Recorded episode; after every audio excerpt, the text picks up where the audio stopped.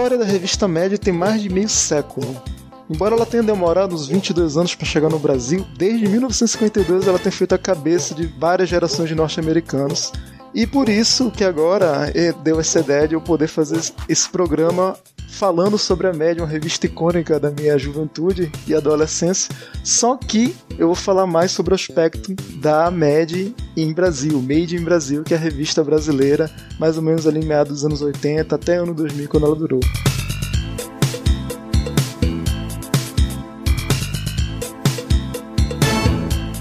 Eu sou o Sebes, esse é apenas um cast e hoje eu tô contando com a participação do Garcia, que é ouvinte de podcast. Fala, Garcia, tudo bom, cara? Tudo ótimo, boa noite para todo mundo. Junto com o Garcia, eu convoquei, esse foi convocação mesmo de linha de elite, técnico chamando para participar. Pensador Louco, do podcast Teatro Escuro do Pensador Louco. E aí, Pensador, beleza? Boa noite, estamos aí, cara. Então vamos lá, galera. Vamos falar um pouquinho sobre essa revista que influenciou gerações e gerações e gerações.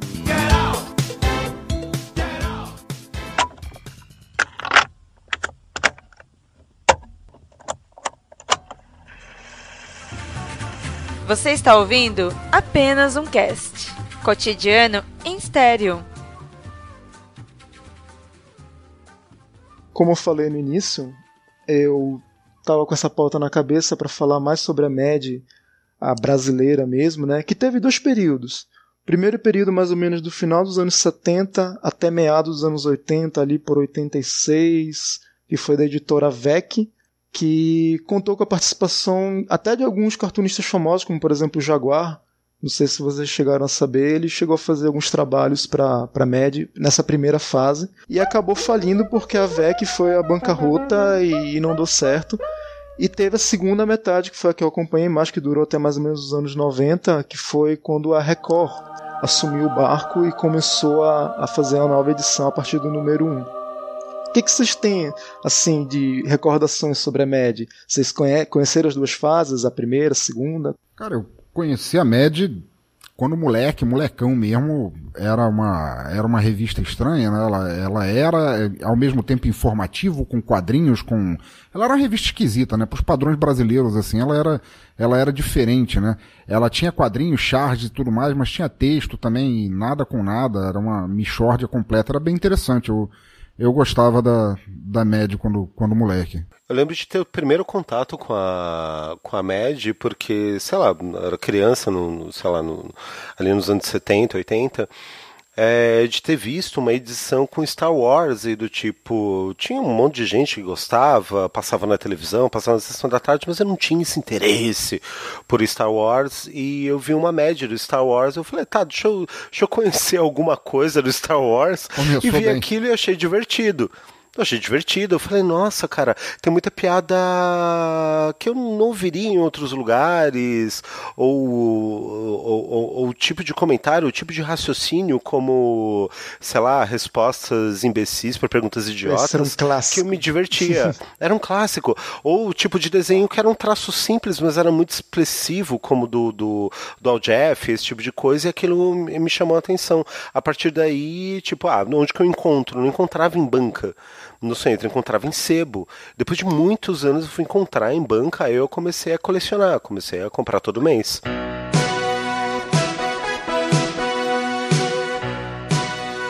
É, um- uma coisa interessante da MED, que qu- quando ela surgiu nos Estados Unidos, ela fez assim, um sucesso imediato que não tinha nada do gênero dela, assim, que ela, ela zoava o mundo pop, vamos dizer assim, né? Ela veio originalmente nos anos 50 da EC Comics, Ah, sim. que era, era a editora que ficou famosa, ou infame no caso, se você está pensando no macartismo, por lançar aqueles quadrinhos controversos, a Cripta do Terror. Contos da Cripta, isso, Tales of the Isso. Contos da Cripta e, e etc. E ele foi um fork da, da, da editora para partido pro humor. E eles faziam muita, muita zoeira com o mundo pop, mas eles também cutucavam muito a- as instituições, né? Nos anos, se eu não me engano, nos anos 50 mesmo, a- o primeiro, um dos primeiros processos que a MED sofreu foi por ter publicado, não sei se na capa, um cartoon do Papai Noel, com aquele trenó do Papai Noel, é, puxando latinhas e dizendo recém-separados. e eles foram processados porque, pelo moralismo norte-americano, Papai Noel era um santo e não podia se separar. Ele não podia se divorciar. Se, se não me engano, foi na época que surgiu aquele selo, né? De que o, teve todo uma. Code. Isso, Isso, exatamente. Aí o Senado americano entrou com tudo e, porra, ferraram com a, com a revista, né? Com a editora, no caso. Só que uma saída que eles acharam que eu achei interessante é que parece que esse selo se aplicava apenas a revistas em quadrinhos, e por revista em quadrinhos entendiam aquele formato pequenininho.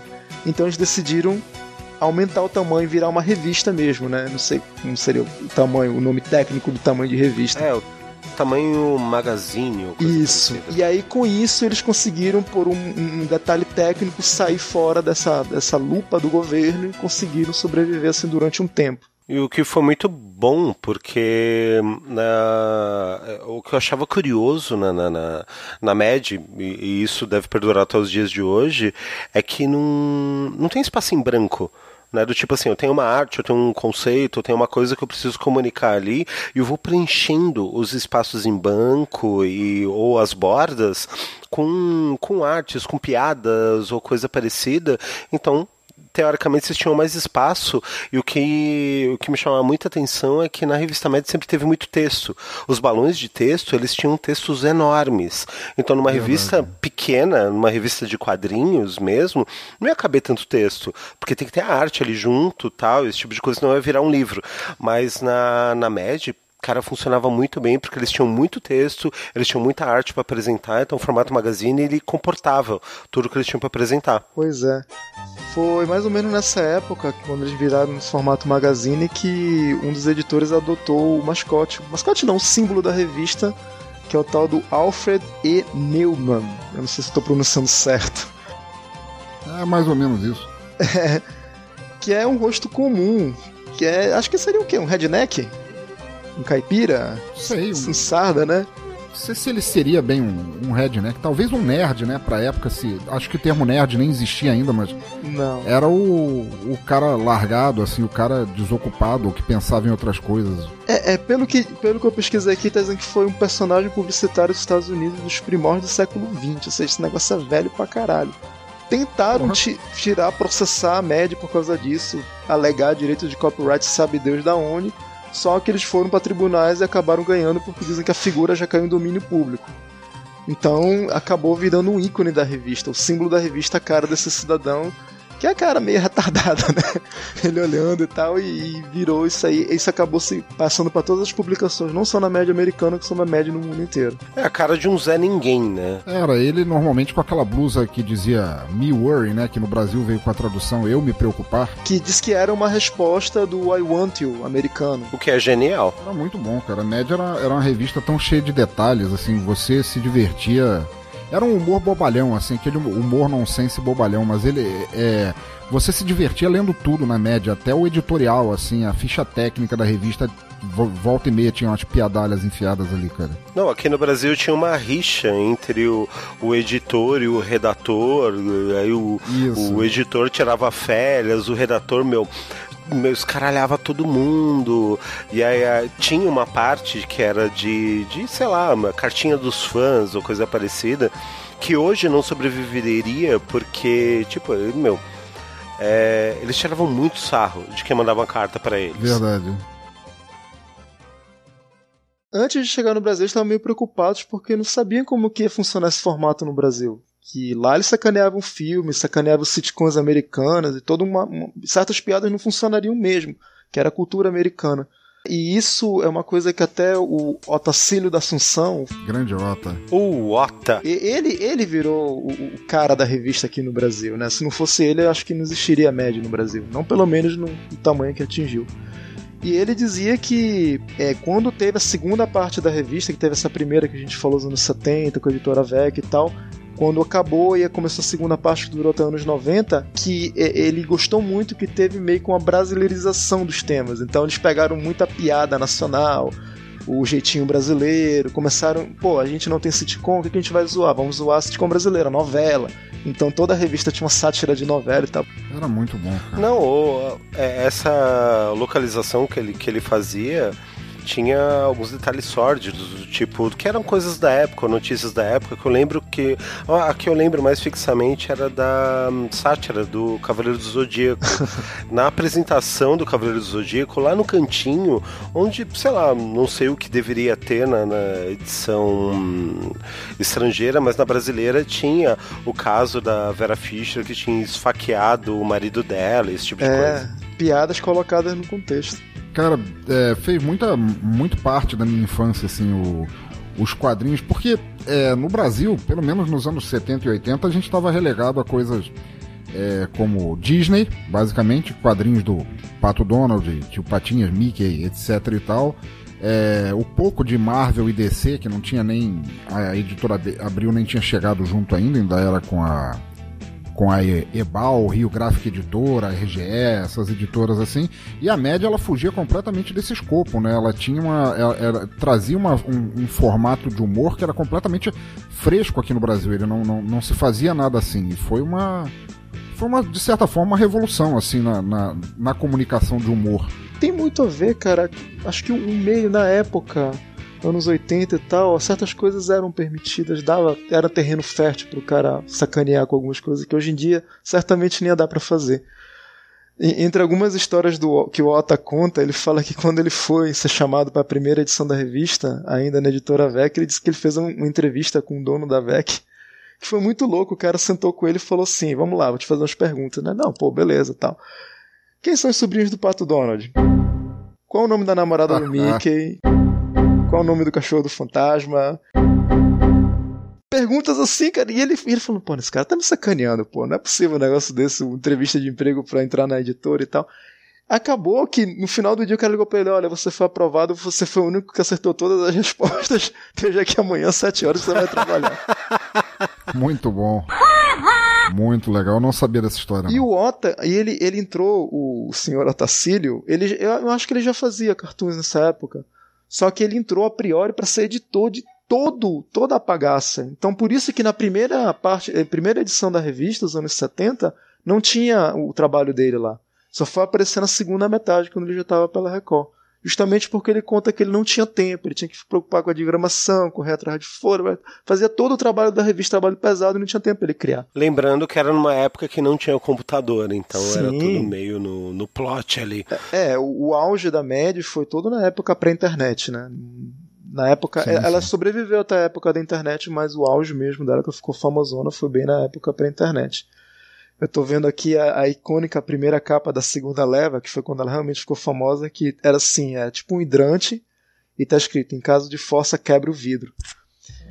E eles estavam com medo dessa primeira tiragem, porque pelo seguinte fato, eles achavam que não ia dar certo, não ia conseguir vender, chegar a, sei lá, fazer um certo sucesso editorial. Então o que eles fizeram? Eles fizeram uma tiragem pequena, só 40 mil exemplares e distribuíram nas duas capitais, no Rio e São Paulo. Falou, vamos ver o que, que vai dar, né? Caramba, 40 mil exemplares era só pouco. Só 40 mil exemplares, assim, distribuíram. E, e ainda falam assim, distribuíram algumas de graça nas praças, praças públicas. Ah, o cara é estudante, tal, tá, o público-alvo, que eles achavam que era público-alvo. Toma aqui, tem essa revista nova, o cara, porra, média e tal, não sei o quê. Cara, quando foi para as bancas, tipo assim, ele disse que zerou em coisa de 3, 4 dias. E eles ligaram urgente pra editora, pelo amor de Deus, vou imprimir, imprimir mais 30 mil, assim, de supetão, e começaram a espalhar mais. Foi aí que começou a voltar com tudo a MED. E como a gente tem essa parada que a gente estava falando, né, da, da brasileirização dos temas, eles começaram também a, a, a, ter alguns problemas com relação à geração de conteúdo. Por quê? Porque muito do que a base da, da que eles pegavam de conteúdo era a média americana. E a média, a média americana só tinha oito edições por ano. A média brasileira era uma por mês, então eram 12. Então eles chegaram a esse, esse, esse, esse, esse problema. Por que, que a gente faz pra poder encher linguiça aqui, cara? Que não tem mais tema, né, cara? Não tem mais nenhum filme, não tem, não tem nada, né, cara? Quando era sátira de filmes, por exemplo, tem um blockbuster, sei lá, ET. Eles pegam a edição gringa, simplesmente traduzem, colocam uma ou outra piada colocada aqui no contexto brasileiro e mandava bola como isso acabava com as outras edições, eles ficavam ali, porra, a gente tá boiando em três edições, o que a gente vai fazer? Aí que surgiu um, um dos ícones da revista, que é justamente entra com o trabalho do OTA, que são os relatórios OTA. Não sei se vocês lembram disso. Com certeza, cara. Lembro, lembro, sim. O, o relatório OTA que, que fala sobre diversas coisas, né, cara? O relatório OTA que ele. Que, na verdade, é o trabalho do OTA, cartunista, que ele fala sobre. Ah, relatório OTA sobre o sexo. Relatório OTA sobre drogas. Foi justamente o primeiro que, que apareceu, né?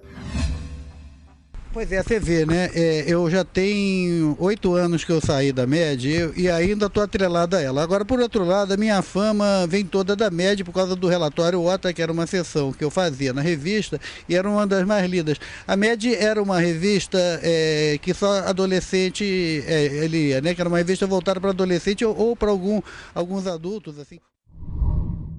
Que eles ficavam fazendo. É, basicamente eram perguntas esdrúxulas e respostas mais esdrúxulas ainda.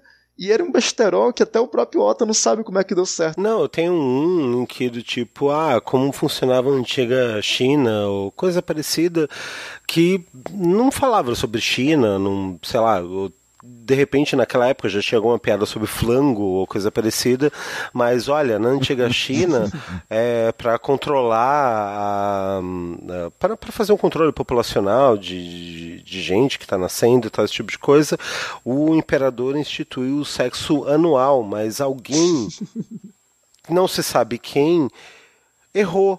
Então a gente instituiu o sexo anal e todo mundo ficou feliz. Cara, eu, eu tava vendo aqui, por exemplo, na parte de merchandising dessa segunda leva, eles falam que eles estavam sem grana, né, pra anunciar em televisão e tal, mas tinha uma pequena ponto residual que a Record lançou. Ah, isso aqui vocês vão gastar com mídia, vocês podem apitar o rádio e televisão. Falaram, ah, vamos tentar a TV que tem mais abrangência, né. Aí eles tentaram contratar algumas. É, era assim, tinha um sketch que era assim. Tinha que ter uma câmera subindo de baixo para cima, começa filmando as pernas da mulher, uma puta mulher gostosa, escultural, e uma voz assim, sabe, tipo do Pereia, aquela voz bem grossa, gingas, encantos da mulher brasileira. Cintura fina, coxas grossas. Ai, como eu gosto disso. E no final, quando você chegava no rosto da pessoa, ia perceber que era, era a própria mulher falando, ou seja, essa puta de um traveco. Perigo! Eles faziam isso, cara, para anunciar a Mad, né? Toda a ironia, todo o sarcasmo da Mad. Só que aí eles tentaram chamar, olha só, Roberta Close. E, pô, Roberta Close tava no auge nessa época, e o cachê dela era lá na puta que pariu, né? E falou, pô, não vai dar Com e certeza. tal. Aí o que, que eles fizeram? Ah, o editor chegou lá e falou: Ó, oh, tem uma garota aqui, iniciante, tem 18 anos, ela topa fazer por essa micharia e tal, vamos ver, então vamos embora. Essa garota era a Cláudia Raia.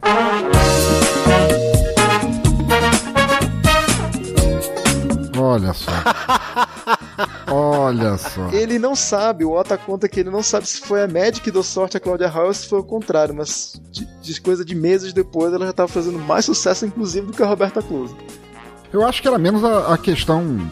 Possivelmente ela era modelo, não era. Ou dançarina, ela não era atriz ainda, não tinha nome, ela não tinha é, firmado ainda o, o, nome artístico final dela, cara. Mas é, eu não sabia dessa história dela com, com, com, a média, não. Foi, foi bem legal de saber. É, foi bem no início. Acho que ela, ela nem deve contar isso. Eu procurei esse vídeo, mas não achei, né? Bom, ela hoje em dia tenta esconder até que já foi casada com Frota. Imagina, ela não vai esconder a participação dela na média. Você também não esconderia, cara? a Maria da Graça Meneghel esconde muita coisa. Tem alguns artistas fodas que passaram pela MED, tanto na internacional, que, que, que esse, esse conteúdo acabava vindo para as filiais, né, na América Latina e no resto do mundo. Por exemplo, o Aragonês, né, velho? Pô, Sérgio Aragonês, cara, maravilhoso. Só, só antes de falar no, no Aragonés, a gente tava, uh, você estava perguntando do OTA uhum. e os relatórios OTA e a, a gente acabou divagando para Cláudia Raia, mas eu lembro de uma vez de uma página do, do, do OTA que era um manual para usar um videocassete. E era um negócio tipo assim, compre pelo correio e tal. Então, era um manual que ele, ele era filmado, então ele vinha dentro de uma fita de vídeo. Então, para você comprar um manual para aprender a usar o videocassete, você primeiro tinha que comprar um livro explicando como colocar a fita do manual no videocassete para poder aprender a usar o videocassete. Era muito escroto, cara. Genial. Muito bom. Genial. Uma das passagens do relatório Otto sobre drogas, né? Pergunta, era sempre assim, pergunta. Pergunta, a maconha tira os reflexos dos motoristas? Aí ele, resposta, não. Nós demos maconha para vários motoristas fumarem, colocamos ele diante do espelho e notamos que os reflexos não desapareceram. Putz, eu lembro disso. Muito bom, cara. Coisa bem quinta, sexta série, né, cara? E a galera adorava. Genial. Foi a partir daí que o Ota começou a crescer dentro da revista. Teve vários relatórios, cara. Relatórios sobre Ota sobre a AIDS, sequestro, tudo. Aí era a, a grande brecha que eles precisavam. Porra, Tá faltando alguma coisa? Enfia o relatório OTA. A capa vai ser relatório OTA, relatório OTA. Aí teve relatório OTA clone, sequestro, paquera, pichação, mulher pelada, tudo quanto, tudo quanto assunto que tava na moda, eles colocavam lá e faziam um relatório OTA. É, a, a média, apesar de ela não, não ir muito assim na ferida é, de forma mais, mais escrota, assim, mais proposital, como muitas outras publicações faziam, a nível do Pasquim, por exemplo, que era do, o- do, do Jaguar com Sim. o Milor Fernandes, é, a média ela sabia fazer aquela cutucada, aquela cu- cutucada de leve, mais baseada na ironia, assim. Isso. O cara, apesar dele ser, como, como você mesmo disse agora há pouco, um humor mais simplista, aquele humor de quinta série, é, uma pessoa que não tivesse um embasamento para entender muitas das ironias da média não conseguia não conseguia passar, assim, que em vez deles, deles escracharem sobre o problema de drogas, por exemplo, eu lembro que eles fizeram uma, uma página, eu não lembro qual era, em que o, a Olivia Palito encontrava o, papai, o Popeye fumando espinafre. Putz, Eu, lembro do, de uma, assim, além do, do aragonês, né, os internacionais que vinham importados, tinha o Dave Berg, que ele fazia o lado irônico. O se- lado irônico, cara. Tem um lado irônico que eu nunca esqueço, cara, que era sobre o lado irônico de alguma coisa. E esse era o lado irônico das drogas. E o sketch era assim, eram duas senhoras, né, de meia idade pra cima, e elas estavam entrando num supermercado e comentando: "Ai, meu filho é um viciado em maconha, não quer saber de nada, é um vagabundo, fica o dia inteiro largado no quarto fumando". Aí a mãe, a outra, a outra velha falando: Ah, minha filha também vive igual uma zumbi por causa da heroína, não sei o que mais lá e tal. Aí elas estão entrando no supermercado e vem saindo um garotão novo, de smoking, bem arrumado. E elas falam: Ah, eu sou fulano, ele é meu vizinho e tal, vamos lá falar com ele. Aí elas começaram a babar o ovo do cara. Nossa, como você é bem sucedido, novo. Sabemos que você tem um novo emprego, você ganha muito bem e tal. Você é um cara responsável. Queria que você, meu filho, fosse assim. Aliás, no que, que você trabalha? O cara responde: vendo droga para seus filhos. Eram coisas assim, bem na agulha do lado irônico, cara, que, que colocavam assim, cara. Eu lembro, de- dessa eu nunca esqueço, cara. Não, eu lembro de uma do Dave Berg também, que do tipo assim, duas senhorinhas no supermercado tal, tem duas. Duas senhorinhas no supermercado, e do tipo, nossa, o que, que tem aí na, na, na descrição? Ah, esse produto aqui, meu, ele tem um monte de substância química, talvez cause câncer, tal, esse tipo de coisa. Ué, por que você tá colocando no seu carrinho? Pô, eles foram tão sinceros, por que, que eu não vou acreditar neles? E a outra era do tipo, ah, nossa, eu vou, vou entrar aqui nessa loja de departamentos, tal, beleza, tô aqui vendo, tal, mas, poxa, aqui é seguro? Sim, ó, aquela moça ali é segurança, tem um monte de câmeras, tal. Oh, como é que você sabe de tudo isso? Amiga, se eu baranga desse jeito, tô tendo esse tipo de atenção, é por causa da segurança. Muito bom, excelente. É uma coisa que você lia na hora, no- é, é meio que em contrapartida com os relatórios Otto, cara, aquela coisa quinta, sexta série, eles não, era uma coisa que te fazia pensar. E era humor também. Não deixava de ser humor. É né, verdade, cara. Pô, eu lembro de um cara, eu lembro de um cara que eu, que eu adorava, assim, quando era moleque, que era, ele era da média americana, que era o, o Don Martin. Tom Martin, porra. Pode crer. Pô, ele fazia, ele fazia umas histórias, ele tinha um jeito tão, o, o, o traço dele era tão diferente, ele era cartunesco, mas era tão, tão peculiar assim que você, mesmo que não tivesse, e muitas da- das páginas dele nem tinham é, balões ou diálogos, é, só de você olhar para os cartoons dele você já dava risada, cara, era muito bom. A Mad chegou a lançar Aqueles inclusive- pés dobrados. Isso, os pés dobrados. E aquele cara era muito doido. A Mad chegou a lançar com ele. Ele, ele tinha um super-herói na Mad, não sei se vocês lembram, chamado Capitão Klutz. Eu acho que Sim. eu lembro. Acho que eu lembro. E eles lançaram o livro dele, mas esse cara, o, o Don Martin, ele era conhecido assim por ser muito doido na vida real mesmo. Diz que a maior diversão que ele tinha era ficar zanzando, ele morava numa praia, né? Era ficar zanzando quando, quando ele via alguns, alguma família que ia na praia, ou banhistas, alguma coisa assim, que iam tirar foto. A maior diversão dele era estragar a foto dos outros. Então ele ficava esperando as pessoas posarem pra foto e ele entrava em algum ponto da foto ali atrás acenando, assim. Um autêntico troll. É um autêntico troll, porque ele, ele dizia que era divertido imaginar que as pessoas depois iam estar vendo a foto na casa delas e iam ficar pensando, quem é esse porra, quem é esse cara que tá... Não tinha câmera digital, não tinha como saber, né? Tem que esperar revelar mesmo. Cara, o que, que, que, você ia falar do Aragonês? O Aragonês, cara, ele, ele era um, um gênio para mim, cara. Eu, eu, considero o Aragonês pra cacete. E o Garcia tinha falado agora há pouco da, da das bordinhas Sim. de página. O Aragonês era quem fazia sim, a maior sim. parte Era desses... ele, né? Era ele que fazia a maior parte desses, desses desenhinhos, cara. E o. Ele que também era, tinha uma. Que era um humor de um frame só. Genial. É, exatamente. Genial. Mas ele é exemplo do, dos relatórios OTA, como você falou. Ele também tinha especiais, né? O Aragonés. Como é que era o nome da sessão? Era Aragonés via tipo assim, a, a juventude ou os encontros. Tinha umas sessões a, do. Ah, do, que, era, que era desenhado pelo Aragonês, eu não sei se de verdade era o, o roteiro dele, mas olha, isso é amor, isso é paixão, isso é convivência, em que ah, o amor é do tipo, nossa, devo ficar junto o resto da vida. É, a paixão é do tipo, nossa, eu quero ficar junto com você o resto da vida. E a convivência é, eu não sei como eu passei tanto tempo com você. Muito bom. Muito bom. Sensacional. Te, teve uma, uma palestra do Aragonesa que foi em São Paulo, coisa de dois, três anos atrás. Caraca, jura? Eu fiquei sabendo por um colega você meu. Foi? Não, pô, olha ah, onde bom. eu morava, velho. Eu já ia declarar meu ódio por você Só agora. o fato de eu sair de onde eu morava, cara, já é uma vitória, cara. Mas enfim. Esse meu colega, ele é do meio, né? ele é cartunista também, e ele assistiu a palestra. Ele falou que era o seguinte: era o aragonês sentado numa cadeira lá, na cadeira não, tipo num sofá, e tava com uma prancheta, sabe aquelas pranchetas digitais que você desenha e aparece na tela? E ele tava lá com a canetinha dele e tal, e era para fazer perguntas da vida dele, e ele respondia fazendo charges. Caraca! Então falar, como foi o início da sua carreira? Ele fazia, não respondia nada, fazia lá o desenho. Tipo, tipo uma tirinha, sabe essas que ele fazia na MED? Ele fazia assim, tipo um, um, pequeno frame, né? Contando a historinha de como foi o início da carreira dele. Poder de síntese que falta no Twitter, né? É.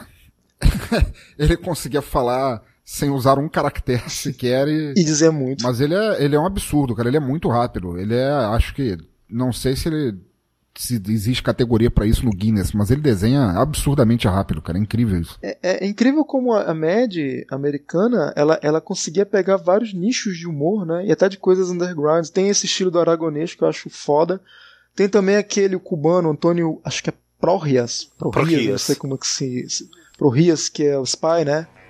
Spy versus Spy. Spy versus Spy, cara, que lindo aquilo. Cara, que era, é, que era o quê? Era gato e rato, né? Preto contra, contra o branco. Preto contra o branco e no final um ou um ou os dois se ferravam. Era um humor plástico, do tipo assim, olha, vai levar uma torta na cara, vai levar uma bomba, vai levar uma facada. Era plástico. Exatamente. Era, era como, era como ser Tom e Jerry em quadrinhos, né? Sem diálogo, ele era base, baseado em ação, basicamente em ação e reação, cara, mas era, era fantástico.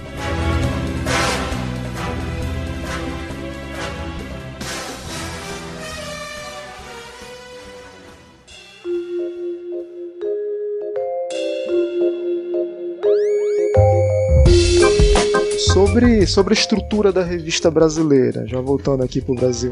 É, vocês lembram, por exemplo, que no final de cada, cada MED a última capa, a contracapa no caso, você podia dobrar ela, as dobradinhas do médio? Al Jeff. Uh, era genial aquilo. Jeff, genial. Exatamente como que ele fazia aquilo? Me fala, velho. Ele, ele dobrava a página, desenhava o que ele precisava e não, preenchia não, eu o sei, resto. Mas como que o filho da mãe Mas era muita criatividade, porque de verdade, não tinha como não dobrar a página e ficar maravilhado com, com, com a porcaria da piada que ele ia apresentar.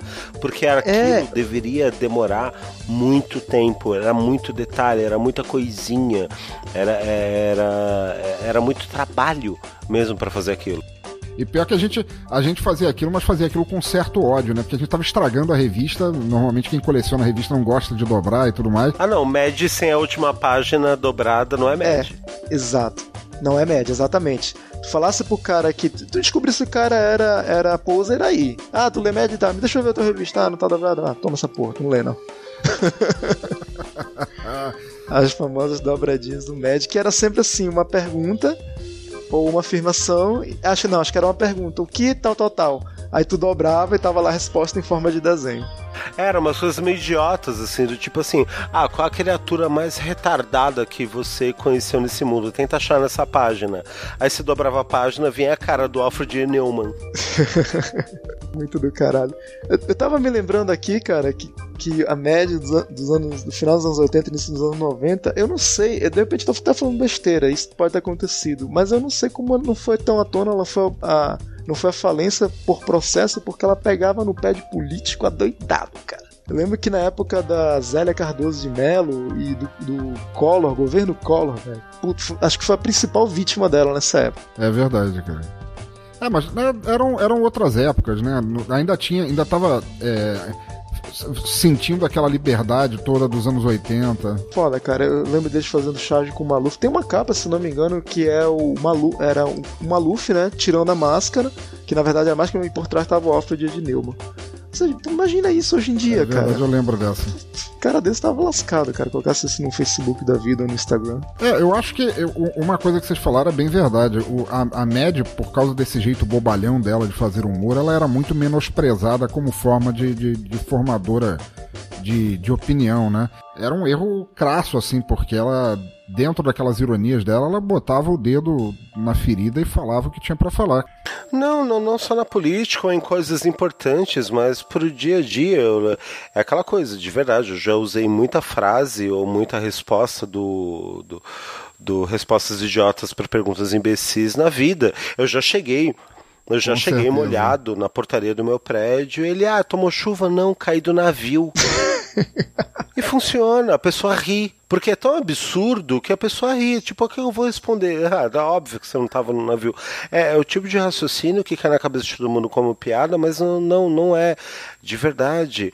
Toda essa coluna era que era do Dave Berg, que, que desenhava, não sei se ele roteirizava todas, mas sim, são coisas idiotas que vocês continuam perguntando e vai ter uma resposta aqui, a resposta que talvez a gente gostaria de dar e talvez não desse, eu me dou a liberdade de dar, mas acaba caindo como piada. Mas não é piada, eu tô te chamando de idiota. Você vai rir, sabe por quê? Porque você é um verdadeiro idiota.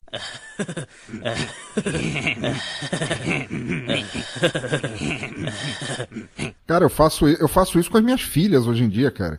Às vezes, outro dia eu tava penteando o cabelo da Mar Nova, aí a, a, a, minha, a minha mais velha veio aqui e falou, você tá penteando o cabelo dela? E eu respondo a minha, não, tô fazendo uma pizza. Mamma mia! Aí ela começa a rir. Você não tá fazendo uma pizza? Porra, então por que você pergunta? Pergunta, caceta. Não, mas é, cara, pô, pensa nisso. Naquela época no Brasil, é isso que eu, que eu, que eu falo, que eu tinha falado antes, que é a novidade no humor da média é, que chegou, porque é, as crianças, basicamente, a gente tinha muito pouco acesso a a, a, informação nesse nível, ao humor nesse nível. Era como eu falei, a gente tinha Disney e alguma coisa de super-herói, fantasma, mandrake, essas coisas assim. É, as crianças, o que, que elas tinham de manual para vida prática em mãos? Elas podiam ir na banca e comprar aquele álbum piolento do Amaré, vocês lembram do Amaré? Lembro. Então, elas podiam fazer isso, elas podiam comprar a Magic que tinha, tinha, você saía com a cabeça muito mais feita dali. Ou pelo menos se divertir a mais, né?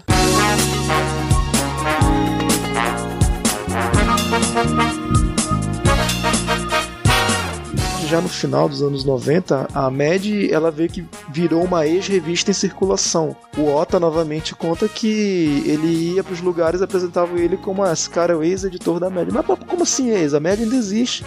Ou seja, a Mad estava nas bancas, mas os caras meio que escondiam a Mad, porque não tinha saída.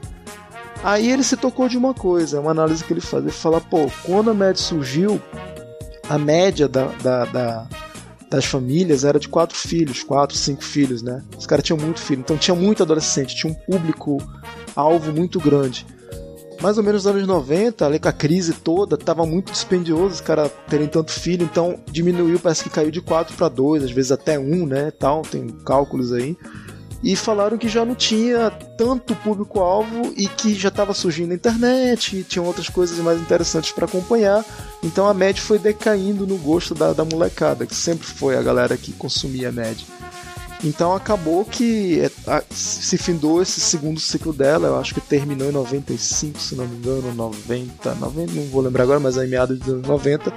Teve o último episódio dessa da até então a fase áurea da Mad, e ela realmente saiu de circulação, né? Era uma revista que não tinha assinatura, né? Porque eles não sabiam, eles não tinham como garantir que ia sair uma próxima. O, pelo, pelo, até onde eu sei, eu, eu realmente não, não pesquisei a respeito, mas é, antes da MED, da MED gringa, da MED norte-americana, ter sido comprada pelo, pelo conglomerado da Warner, né, que no caso ela foi comprada, ela faz parte do Cartoon Network, é, assim como o Cartoon Network também comprou o espólio da Hanna-Barbera, do, dos Hanna-Barbera, é, a MED estava passando por tão, tão maus lençóis nos Estados Unidos também, que a, as últimas que saíram para ali estavam assim perto de começar a botar um pezinho na pornografia como forma de continuar vendendo, que era um ato meio desesperado assim de de, de continuar existindo, mas claro, é aquele negócio. Houve a, a, a, internet acabou tirando muita coisa, muita gente de circulação, e eu não acho isso nem necessariamente errado, né? É apenas uma evolução das Exatamente, coisas. é uma evolução, cara, porque muito daquilo que eles faziam na revista acabou sendo, sendo feito na internet em si. E é pulverizado, né? Por exemplo, tem um cara que faz o. Tem o Dave Berg da internet, que faz vídeo, tem o Aragonês da internet, que faz tira também. A vantagem da média é que a gente tinha todo esse material junto num local só.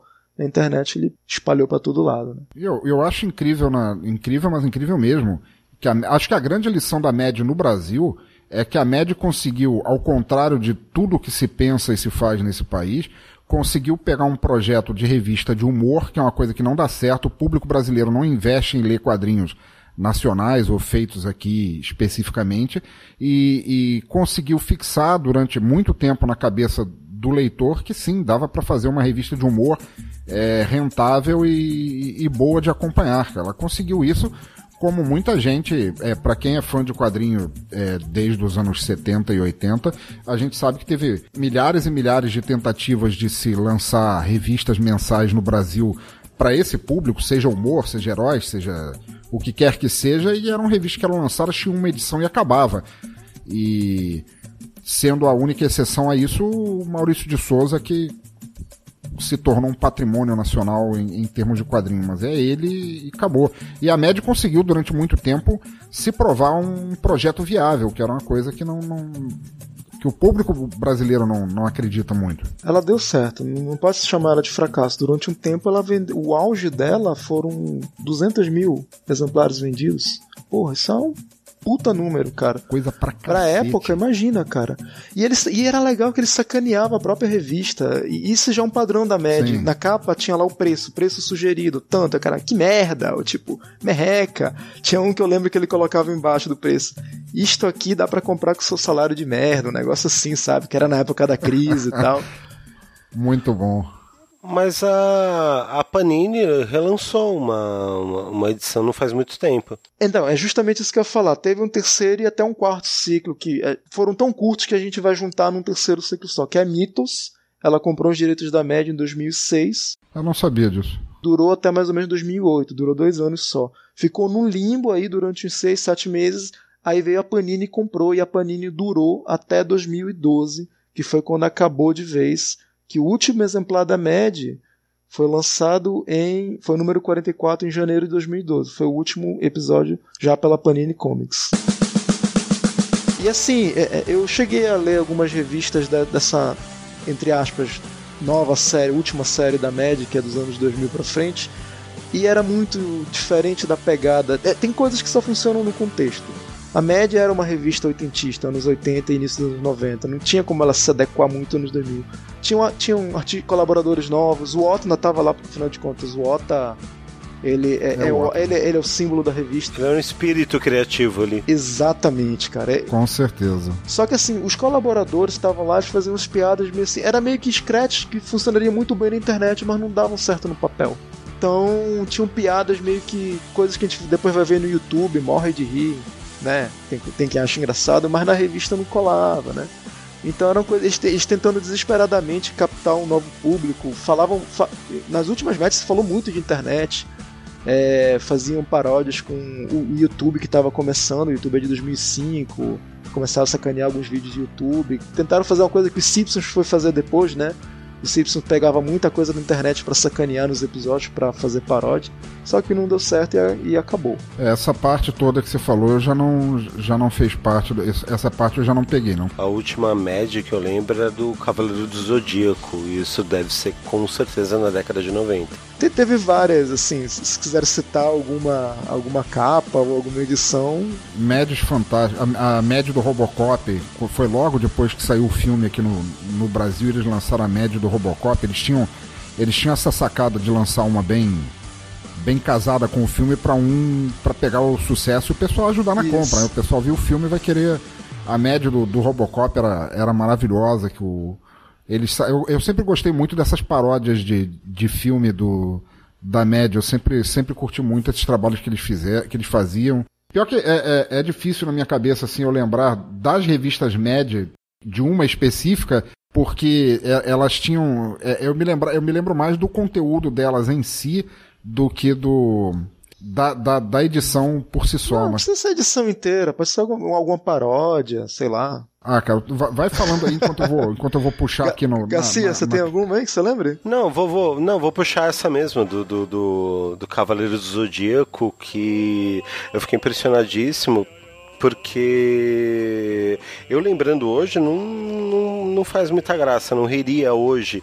Mas na época eu chorei de rir de transformar Cavaleiros do Zodíaco em Caganeira do Ridículo e fazer uma transposição, uma paródia da, da, da música com frases como seriado japa tão legal quanto uma porrada no testículo. caramba, eu ria pra caramba, e zoando todo mundo, e zoando todos os personagens, zoando a, a, a habilidade que o desenho japonês tem de, olha, é, isso é um frame. Esse frame eu vou ah, só tremer os olhos, ele vai isso. durar duas semanas. Eu lembro disso, eu lembro disso, ele sacaneando características do anime, Muito né? bom. Né? Ou, sei lá, chamar Saori Kido de. Ah, não vou lembrar agora mas sei lá, miojo mexido ou qualquer coisa. Eram, eram rimas muito simples, eram, eram apelidos muito simples, mas dentro de um contexto eram muito engraçados para quem era adolescente que nem eu na época. Nossa, eu ri pra caramba. A questão do humor, por mais que ele seja simplista, tinha, tinha boas sacadas ali, cara. Tinha algumas coisas que até hoje eu, eu lembro e eu, eu, eu, acho engraçado. Tinha uma, eu lembro que ele, eles falavam do Jaspion e a capa era Japa. Nossa. E era aquele Jasper meio, meio todo torto, né? Meio esculhambado. E a Andrew, que não sei se você deve ter assistido o Jasper, né? Tinha aquela androide que andava com Jasper e tal. Sim, sim, e ela sim. tinha uma etiqueta do lado. Uhum. É, Brutíssima. Ela, ela tinha uma etiqueta do lado que tava dizendo assim, troca de óleo, né? Era perto da cintura e tal. e o Magaren aparecia. Finalmente vamos enfrentar. Já falou, pô, mas toda semana a gente pega uma briga. Como assim, finalmente? Toda semana a gente tá se pegando na porrada. E aí, no golpe final do Jasper, só mostrava, não mostrava ele dando o golpe, mostrava o, o monstro acocado com a mão no saco, falando, não, não revela onde foi o golpe e tal. Coisas assim, sabe? Muito idiotas, e no final, o, o, o, ele falando que na verdade toda a cultura japonesa foi feita para vender produtos, né? Então tem ele assim no final, que é uma grande hipocrisia que ele falava, né? Tem ele, ele fala, oh, todas estas, são estas foram todas as marcas que apareceram no episódio, tem lá McDonald's, Filco, uma porrada de marca japonesa e tal. Ah, o meu robô é da Bandai, não sei o que, tá à venda por 1,99, não sei aonde. Eu gostava muito quando eles faziam paródias de filmes, filmes americanos, blockbusters que eles pegavam geral, geralmente um filme e a, era por padrão isso, isso devia ver da gringa, da, da média americana. A primeira página era dupla, então na primeira página tinha todo o contexto do filme inteiro. Eu lembro de uma que eles fizeram, cara, daquele filme do Stallone, que ele é um, ele é, não é lutador, ele é um cara que caminhoneiro, aquele Falcão, ah, da queda de Falcão. braço. que ele, sim, sim. Puta ele chega pra encarar o último cara lá, o último o negão, que ele é puta zarolhão, ele, aí ele fala, ninguém olha nos meus olhos e diz que eu sou covarde. Aí o negão responde, eu nem posso olhar nos seus olhos. E um olho para baixo, outro olho para cima. Muito escroto, cara, muito escroto. Até hoje eu ri dessa porra, cara. Eu sou idiota mesmo. Pô, eu lembrei, uma, uma sessão que a gente não, não chegou a comentar, não sei se vocês lembram, sempre tinha umas que, que era uma entrevista, era em quadrinhos, mas era fulano de tal entrevista tal pessoa. Eu lembro que eu vi uma que é, era fulano de tal entrevista Bill Gates. Aí era assim, era, era dentro da, da, da, Microsoft, era ele entrevistando, entrevistando o Bill Gates e o Bill, Bill, Gates andando pelos corredores. Então tinha aquelas, aquelas tiradas assim. Sim. Ele abriu uma porta assim, puxava um funcionário, seu babaca, seu merda, você tá demitido, o que é que você fez, não sei o que, e chutava o cara para fora. Aí o entrevistador perguntava: vem cá, isso foi necessário? Mas claro que foi necessário. Esse imbecil acabou de lançar a versão de um programa nosso que funciona perfeitamente e não tem nenhum bug.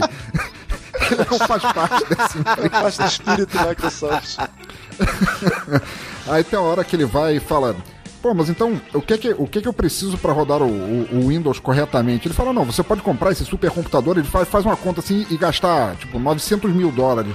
Pô, tudo isso, você não tem algo mais em conta para o cidadão comum? Ah, claro, por apenas, por apenas 150 dólares você pode comprar esse nosso modelo tal aqui. Aí puxou uma, uma caixinha assim. E o que que isso aí faz? Ah, você aperta esse botão e ele liga uma luz vermelha.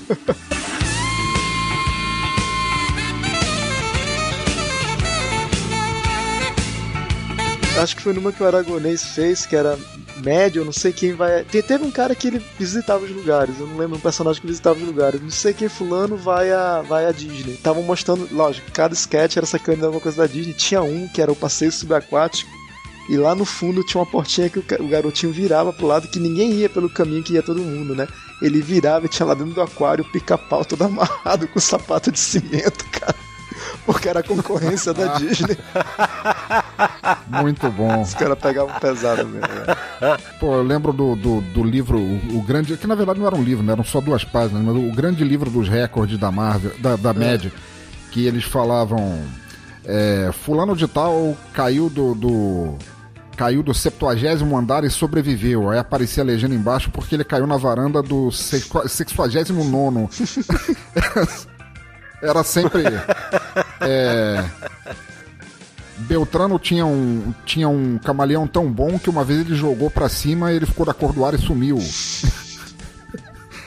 Era muito idiota, cara, os recordes da média, cara. Muito, muito bom, cara. Eu, eu não sei, a única coisa. Eu, eu não sei, tem muito tempo que eu, não, que eu não sou confrontado com esse tipo de humor, assim. Talvez um dia desse eu passe em algum sebo aqui, pegue algumas médias, assim, até pra, pra para ler para minhas filhas, para ver se eu consigo botar esse arejar a cabeça delas com esse tipo de humor. Eu não sei se como Garcia se eu não continuaria achando engraçado, porque eu tenho eu tenho um carinho muito grande por isso, de, de uma forma de me conectar a como eu me sentia quando eu via aqueles filmes, é, quando eu, eu via aquilo, mas é, eu acho que é uma coisa importante, assim, não, não, não ter esse tipo de humor que ao mesmo tempo é irônico, é bobalhão e te faz sim, pensar, assim. Eu gosto isso muito disso. falta mesmo. Eu acho que sim, cara, assim, qualquer um de nós hoje em dia for pegar uma média e folhear, lógico, vai achar muita coisa sem graça, mas vai ter pontos estratégicos que a gente vai achar foda, cara, com toda certeza. É, a média, como, como, como todo trabalho de humor, ou sei lá, como todo trabalho que tem um, um ponto específico, você vai errar muito mas em algum momento ali no meio do, do, do, do da coisa você vai acertar muito.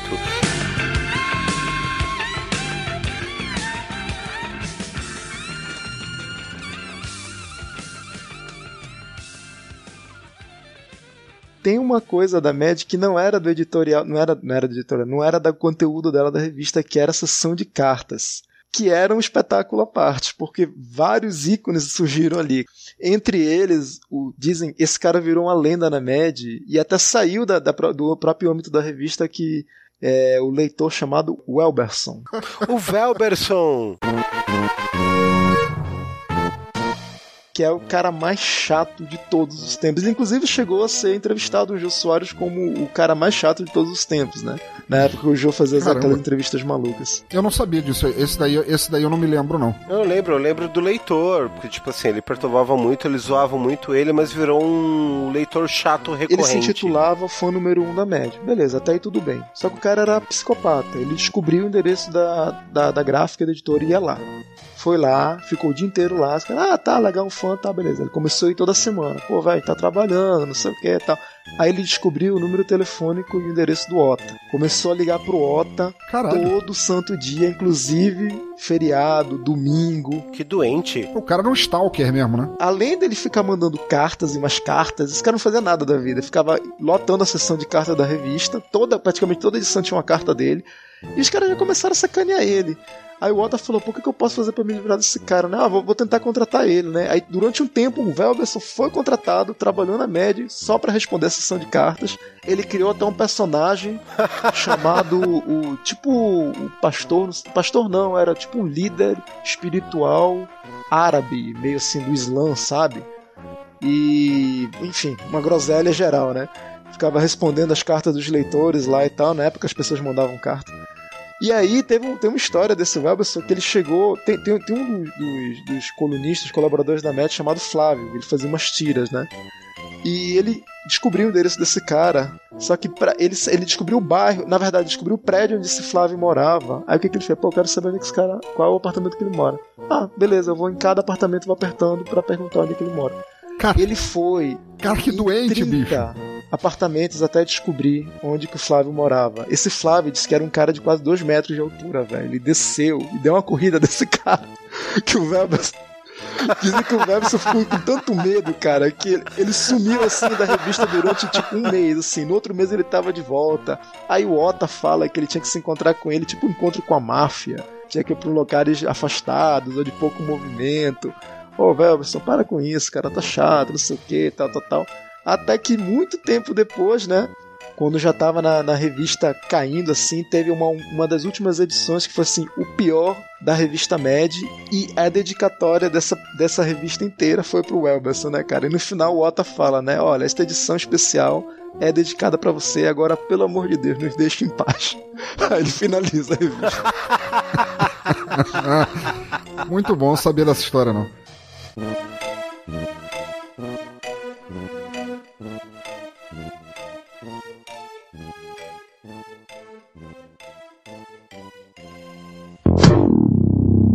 Então é isso, pessoal. Terminamos aqui mais uma edição do Apenas um Cast. Queria agradecer de coração ao Pensador e ao Garcia que se dispuseram aqui a conversar um pouco sobre essa revista icônica e, e foi difícil achar alguém que queira gravar sobre esse assunto. Te agradeço, Garcia. Valeu. Adorei ter gravado contigo. Espero que Sempre à disposição. volte a gravar novas vezes e a presença constante lá no Boteco Virtual e também no- nos vários hangouts que a gente vara a madrugada aí falando besteira e tal.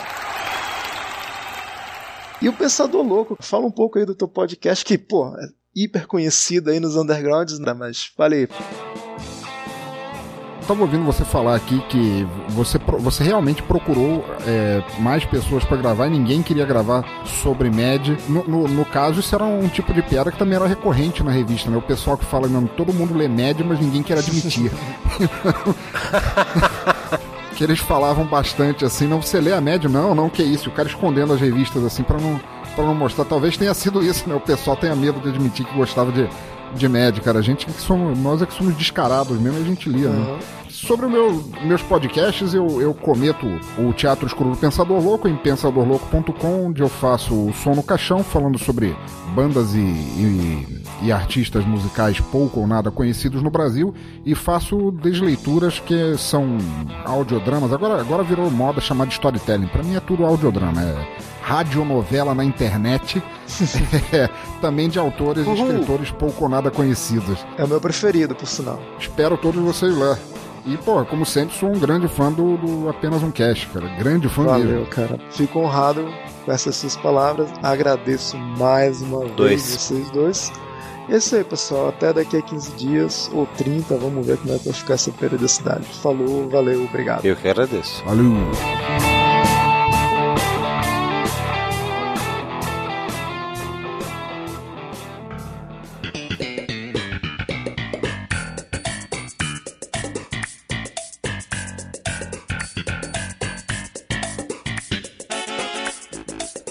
Olá a todos que ficaram até aqui. E aconteceu uma coisa muito rara. Nós recebemos um e-mail. Estamos todos muito felizes porque, se for contado nisso, esse aqui é o terceiro e-mail que a gente recebe, mas vai ser o primeiro que a gente vai ler. Então vamos lá. Recebemos um e-mail do ouvinte contente chamado Vini Costa de Gravataí, Rio Grande do Sul. Ele fala: Olá, tudo bem? Tudo bem. Conheci apenas um cast através da participação do Sebastian, que eu sou Joe, no Retro Geek. Achei o podcast muito interessante e ouvi todos os episódios. Iniciei a maratona no início de fevereiro de 2017 e terminei no dia 10 do 5 e foi um aprendizado relevante. É, cara, já tá um tempinho na estrada, já tem alguns episódios aí lançados, mas que bom que alguém ouviu e maratonou, cara, isso é incrível. Ele continua. Gosto da variedade de assuntos e considero vocês pessoas muito inteligentes, esforçadas e versáteis.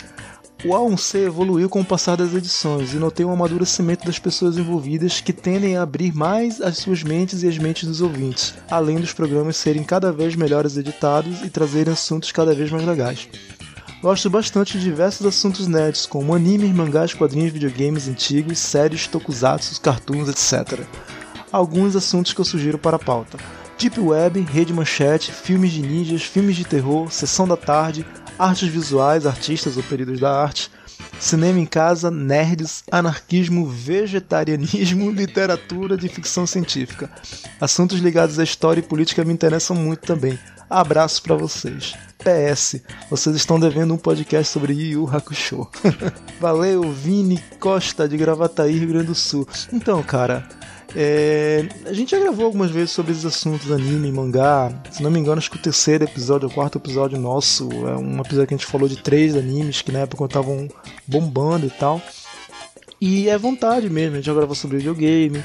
Tokusatsu, acho Tokusatsu, desculpa. Eu acho que foi uma série que a gente gravou no segundo episódio do Apenas um Cast. Tem tempo já, tem uns três anos por aí. Mas nada impede que a gente volte a gravar de novo. É, como você já deve ter reparado, né, e quem escutou apenas um cast deve ter notado isso também, a gente não fala muito de assuntos de cultura pop, mas não é que a gente não gosta, a gente adora cultura pop, a gente consome isso o tempo todo. E a gente apenas não curte muito gravar sobre o hype, coisas que estão muito assim estouradas no momento, as coisas que são muito modinhas, então a gente prefere abaixar um pouco a poeira para depois gravar, pensar melhor no que pode falar e ver até onde vai tal coisa e a duração de tal coisa. Mas cultura pop a gente adora gravar, é uma coisa que a gente consome o tempo todo. A gente só procura falar de outras coisas que não estejam tão inseridas, embora sejam tão pops quanto é, a, a, a, dita cultura pop que vocês citam, como animes, mangás, coisas de nerd. Por exemplo, a gente fez especial de Sandman. Sandman é super conhecido aí pra fora, é bastante pop, a gente considera.